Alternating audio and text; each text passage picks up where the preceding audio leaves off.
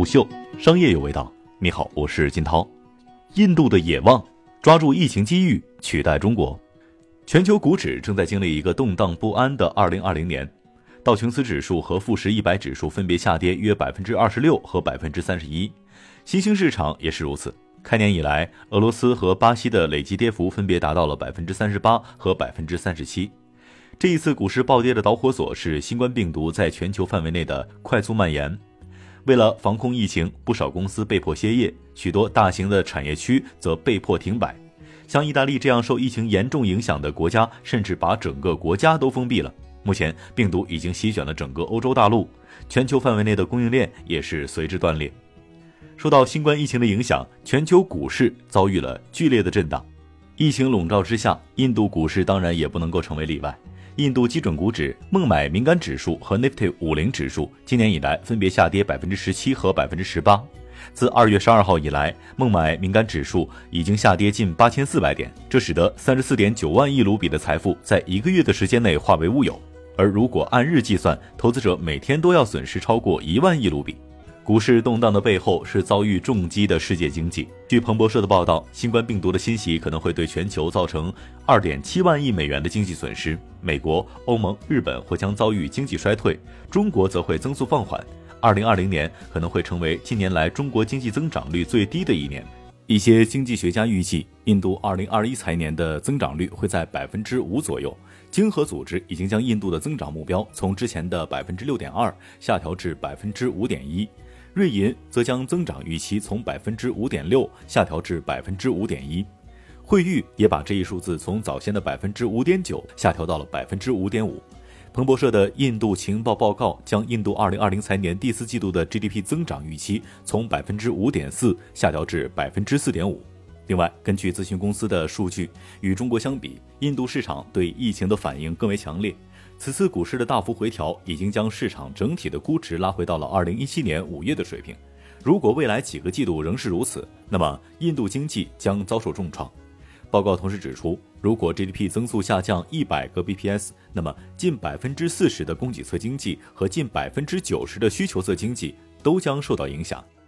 受新冠病毒影响最直接的行业是旅游业、航空业和酒店业。根据世界旅游与旅行理事会所发布的一项针对旅游业置于一国 GDP 贡献度的报告，印度在一百八十五个受调研国家和地区当中排名第三。按照印度品牌资产基金会提供的数据，旅游业对印度国内生产总值的直接贡献为百分之七点一。而随着政府出台政策限制国际游客入境，这一数值将会明显降低。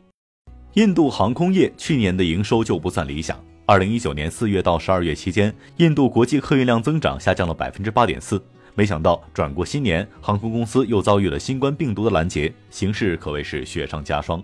随着来往中国、中国香港、伊朗、意大利、日本、韩国、马来西亚、新加坡和泰国的航班停飞，印度航空业的国际客运量看上去还会进一步减少。根据汽车经销商协会联合会的数据，新冠病毒的蔓延导致汽车展厅的人流量下降了百分之四十五。大众斯柯达汽车公司总经理则表示，中国占印度国内整车厂汽车零部件进口的百分之二十七，因此其最近的停摆的确阻碍了制造业的发展。好在我们提前做好了零部件的进口工作，所以疫情的直接影响微乎其微。据了解，斯柯达的计划是尽快实现汽车零部件本地化供应比例达到百分之九十五。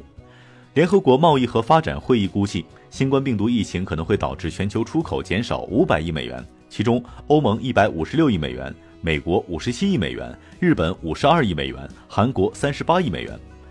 相形之下，印度的情况就还算不错。按照该机构的预计，疫情对印度出口额的影响仅有三点四八亿美元。但值得注意的是，这三点四八亿美元当中，有一点二九亿美元的损失来源于汽车行业和化工、纺织和服装行业的供应链中断。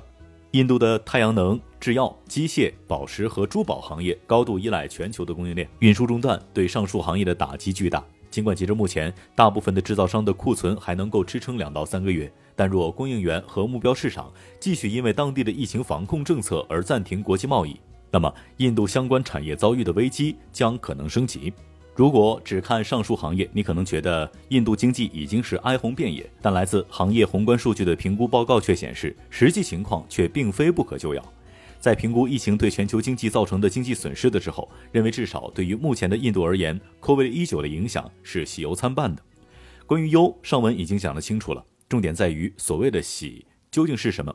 有专家指出，全球很多企业都在这次危机当中吸取了教训，他们将在未来努力减少对中国供应链的依赖。在这样的背景之下，拥有廉价劳动力和雄厚人才基础的印度，也许可以把握住机会，替代中国的角色，成为世界市场新的供应基地。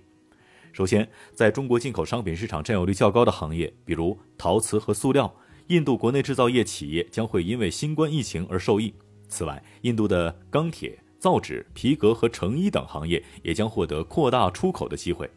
长期以来，印度的经济增长速度一直在放缓。不过，在二零一九年九月企业税下调之后，情况开始好转。此前，在经历了连续三个月的收缩之后，工业生产指数于二零一九年十一月复苏，但十二月又收缩了百分之零点三。直到今年的一月份，工业生产指数终于上升百分之二。二月六号，印度央行在货币政策声明当中指出，低利率的传导已经开始，信贷增长也已经开始好转。但就在此时，新冠病毒却爆发了。尽管未来几个月市场仍将承受不小的压力，但支持性的财政与货币政策大概率会在2020年下半年开始显现效果。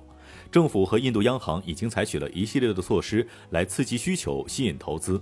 在全球范围之内，各国政府和机构也在采取措施来稳定局势，恢复投资者的信心。上周，美联储将利率下调了五十个基点，接下来其他央行也可能效仿。此前，由于担心经济增长大幅放缓，包括大盘指数在内的所有股市指数均大幅下跌，银行、汽车和能源等周期性行业领跌。但是在经过调整之后，整个市场的估值水平颇具吸引力。油价下跌对于印度也是一件好事儿，油价下跌将通过降低企业的投入成本，抵消疫情带来的一些负面影响。任何潜在发生的因为供应链中断而造成的通货膨胀，都可能被原油价格下跌带来的反通胀效应所抵消。此外，全球债券收益率的大幅下降，也会间接助力国内借贷成本的下降。身为投资者，你该怎么做呢？历次大事件发生的时候，股市都会遭遇短暂的冲击。股市的大幅回调通常会导致投资者做出仓促的投资决定，这其中有的人可能只是出于对市场的担忧而决定通过赎回投资退出市场，也有的人本来还处于举棋不定的状态，但看着越来越多的人抛售股票，自己也在从众心理的驱使之下，忙不迭地把手头的全部投资都变现了。但投资者理应避免自己成为情感偏见的牺牲品，而应通过长期投资以获得最佳收益。把一年期的滚动回报率和十五年期的长期滚动回报率放在一起，你会发现，相比于长期滚动回报那条较为平直的虚线，短期回报忽高忽低，大起大落。这已经清楚地表明，长期回报更为稳定。以下是一些更为具体的建议：不要惊慌，行动前先静观其变，甚至待一切尘埃落定的时候再做决定也不算晚。坚守优质股，像现在的这样，当全球市场处于抛售模式的时候，一个谨慎的方法是坚守优质股，要关注那些此前常有不俗涨幅的股票以及增长前景较好的公司。同时，考虑到股价的波动性，最好是分阶段投资。此外，是设计出更好的投资组合，至少在短期之内，股市的波动性还将持续一段时间，这也给了投资者提供了机会。我们可以建立一个总价并不算高的股票投资组合。一旦有新冠病毒的担忧逐渐消退，你就会看到这种策略带来的好处了。不要只看大盘股。一些专家认为，一旦股市开始复苏，那么受益企业的范围将会很广。如果预估不错，那么现在投资中小板块的优质股票也是不错的选择。从历史上看，中小盘股每次在大幅下跌之后，都给投资者带来了丰厚的回报，这回可能也会如此。最后是让波动成为你的朋友，波动将会成为常态。如果你的计划是通过三到五年的持续投资来获得丰厚的回报，那么你应该学会利用低迷的市场情绪买入那些具有良好增长潜力、管理水平较高的公司。你可以用不同的价格点来处理多项投资，或者采用系统投资计划，在压低平均成本的同时，通过长线投资来获得高回报。一位金牌投资人曾经说过：“市场时机比比算计市场更加重要。”在决定把大笔的资金投入股市之前，不妨先做一个彻底的调查，必要的时候请教一下专业人士，尽量让自己投入的每一分钱都能够物有所值。市场调整会来也会去，从长远来看，投资股票的果实早晚会成熟，投资者应该着眼于长远，获得对于市场短期波动的免疫力。虎嗅商业有味道，我是金涛，四点水的涛，下期见。虎嗅商业有味道，本节目由喜马拉雅、虎嗅网联合制作播出，欢迎下载虎嗅 APP，关注虎嗅公众号，查看音频文字版。